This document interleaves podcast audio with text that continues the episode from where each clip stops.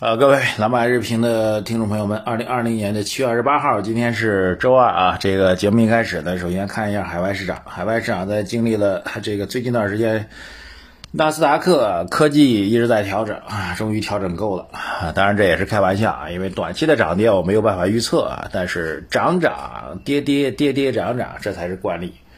所以在经历了一段时间的跌跌之后啊，终于开始有可能进入到涨涨的环节啊。纳指是涨了百分之一点六七。这段时间，这个关于新能源标杆企业特斯拉啊，到底估估值是不是偏高了？因为特斯拉首次出现了连续多个季度的这个盈利的翻红，所以很多人预估呢，特斯拉将会被纳入到纳斯达克指数当中去了。但因此呢，这特斯拉开始出现了比较明显的调整哈。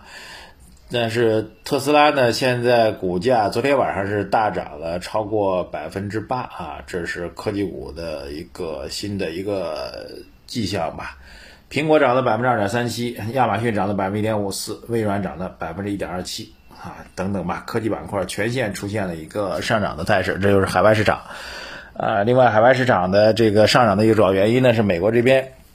新一轮的刺激政策又会启动啊，这也给我们 A 股带来比较明显的影响啊。这个影响呢相对比较间接，但是跟我们，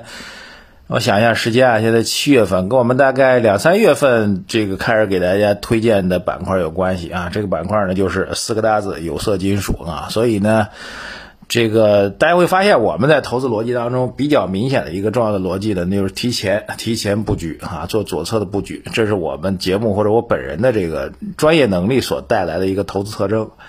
但提前布局或者左侧布局呢，一开始呢，往往会容易被误解哈。从去年的科技板块到今年年头上的这个周期类板块当中的有色啊，还有基建工程，我们不回避基建工程啊，这个我们其实推的时候是有色跟基建工程一起给您推的。呃，推完之后大概两两个多月时间吧，这个有色跟基建工程走都很差啊，这个甚至还出现了一个比较明显的一个回落，当时抱怨挺多的啊，这个但今天各位再去看有色板块的表现的话，就会知道我们这个推荐的一个逻辑和思路究竟是什么样的。呃，简单来讲是这样两个问题啊，第一个问题就是。你从经济运行和周期复苏啊，或者经济发展的脉络角度来讲，或或者包括国家战略角度来讲等等，有些事情有些行业板块是相对比较确定的啊。这个比如科技啊，这是国家战略；比如说有色，那是很显然的这个周期复苏的一个逻辑啊。周期复苏的逻辑呢，今天简单讲呢，大概包括两块，其一呢就是过于货币宽松啊，美国的货币宽松，美国大量的货币印出来之后。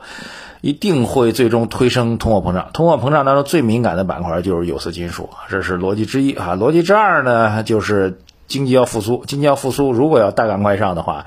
那有色当中的以铜为代表的实际有工业需求的板块也会有所增长。本来呢，我们看的是这两大要素啊，就是这两大要素，所以到今天呢，终于会得到了一个全面的印证啊。当然，最终涨得最猛的有色当中涨得最猛的，最后变成了黄金啊，这个。是我没有办法预估的啊，因为黄金呢其实并没有真实的工业需求啊，更多的是因为这个货币太多了，美元要贬值，钱太多了，所以都崩到黄金当中去了。所以这两大要素当中，具体哪个要素发挥作用啊？如果是因为钱太多了啊，那可能就黄金要涨得多；如果是因为工业真的复苏了，那铜代表的。有真实工业需求的有色板块就会上升，但无外乎是谁上升的问题。但对于整个有色板块来说，它是确定性要上涨的一个逻辑啊。所以现在已经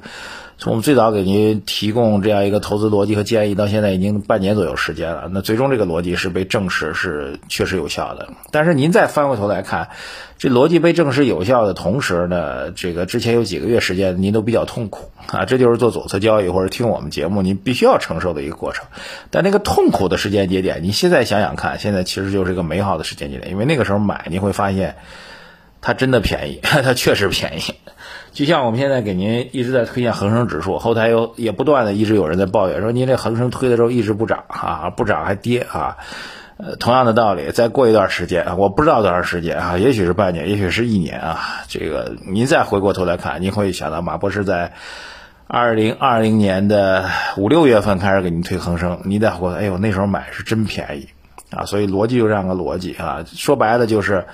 资本市场啊，跌多就会涨，涨多就会跌，但这个涨涨跌跌绝对不是短期的一天的涨或者跌，这我没有能力去判断啊，我也没有这本事，我会放弃。但你放在足够长的长期啊，这个一到两年，至少一到两年以上，那现在哪个板块是处于明显低估的，而且在基本面是有支持的，呃，那还是比较清楚的。我们做就是做这样一种投资逻辑啊。另外一个很重要点就是，我们为什么推有色金属的？ETF 组合，而不是去推具体的板块呢？因为我不知道哪个板块究竟会涨啊，是铜，是黄金，是白银，是钴啊，还是各种各样的这个锂等等各种各样的金属是哪个呢？我不知道，我也猜不出来。干脆我们就做这个整个组合，这是最简单的、最清晰的投资方式，至少能够获得有可能超越大盘的一个收益率的水平。原因很简单，你知道它未来一定涨，你知道它现在估值比较低。那就买入，等着呗，等到什么时候不知道，没关系，等着，耐心，耐心，耐心，好吧。正好结合这两天的有色板块大涨，我就估计这因为昨天美国又大涨嘛，那今天呢还会继续大涨，涨到一定程度之后，我们还会提示大家差不多了啊，您自己多胆为安啊，这就是我们的工作。你赚了钱呢也不用分我，但是您亏了钱也不用。无脑式的抱怨啊，更多的是想想我们的思维跟逻辑，这一点可能比您赚不赚钱本身才会更加的重要哈。这是第一大块儿今天的啊，第二大块儿，新三板精选层来了。之前也有朋友在后台留言说要不要买，我就说坚决不要买，因为你不知道新三板上来之后究竟是一个什么样状况。果不其然啊，这 A 股市场第一次整个板块打破。新股不败的神话就是在新三板哈，这个原因很简单，新三板流动性还是严重不足的啊，开户资金需要一百万以上，这标准应该是跟科创板一个标准了。但科创板的公司是有这个大资金支持，是有国家战略支持，那个虽然是注册制，但是都已经精选过了。说白了，要有硬核创新的这个实力，对吧？那新三板虽然这些公司有的公司质地还是不错的，但是说句实在话。论到综合实力，比创科创板还差很多，对吧？层级也差很多，所以完全没有必要必要去参与。呃，其实我要要提醒大家，将来应该很快吧，创业板的注册制就会正式来了，创业板全部的股票都会改改成涨跌幅百分之二十的限制，这个市场的投资风险，投资个股的风险在明显的加大。我这里再提醒大家，投资个股的风险啊，随着创业板的注册制，因为大多数投资者科创板未必开，创业板肯定开了。创业板全面注册之后，每天的涨跌幅都百分之二十，而且将来注册之后发行的股票数量会乌泱乌泱的增加，所以投资个股的风险在急剧的增加。我再次提醒您啊，也许大盘真的在牛市当中，但您个股是跌的都这个裤子都找不着，我觉得很正常。所以再次提醒大家，这个市场越来越不适合我们去过度的进行个股的投资，这是一个历史的必然。好吧，如何去投资呢？做长期战略，关注行业板块，这是唯一的一个有效的方法。再不济，您就直接买宽基，也比您去压住个股要好得多啊！借着这新三板的事儿，再提醒一下。最后一个个股啊，这有只个股是白酒类个股，水晶坊发布的半年报，二季度业绩是暴跌的。这事儿我觉得挺有意思。我其实个人一直比较纳闷，虽然白白酒行业我观察没有那么深，而且我也很难理解，因为白酒我完全喝不惯啊，甚至我碰都不想碰。这个，所以我的观点可能有失偏颇啊。如果有失偏颇，向各位道歉啊。但是唯一一点纳闷是，各位可以帮我来解释一下，那就是这个一二季度疫情当中，喝白酒的人应该是减少的，为什么很多公司的业绩看起来是递增的呢？而且增幅还很大呢？这事我一直很纳闷啊。有朋友给我留言说，是因为他们采用了东阿胶的模式啊，就是。我虽然货没人喝啊，没有人终端消费，但是我把货通通压给了经销商，让经销商先把货给我吃掉，让我们的账面变得好看一点，是不是存在这个问题？这样一种模式，最终还是会像东阿阿胶一样，最终是才会爆雷爆出来的。各位怎么来看这个问题？好，这个昨天